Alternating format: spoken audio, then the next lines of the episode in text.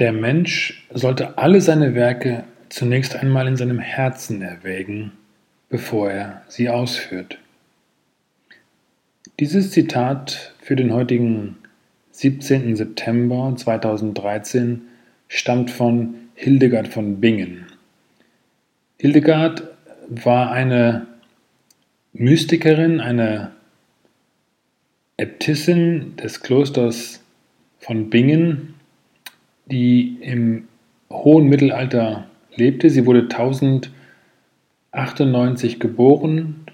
Wann genau ist nicht bekannt und sie starb am 17. September 1179, also im Alter von 81 Jahren, was für die damalige Zeit sehr alt war. Hildegard war eine Mystikerin, das heißt, sie hat eine sehr starke Verbindung zur spirituellen Einheit, äh, wie man sagt.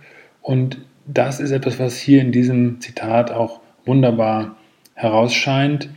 Ähm, die Taten, die wir tun, sollen tatsächlich zunächst einmal vor unserem Herzen, vor unseren Herzenswünschen Bestand haben. Damit ist natürlich unmittelbar auch klar, was das Ganze mit den Big Five for Life zu tun hat.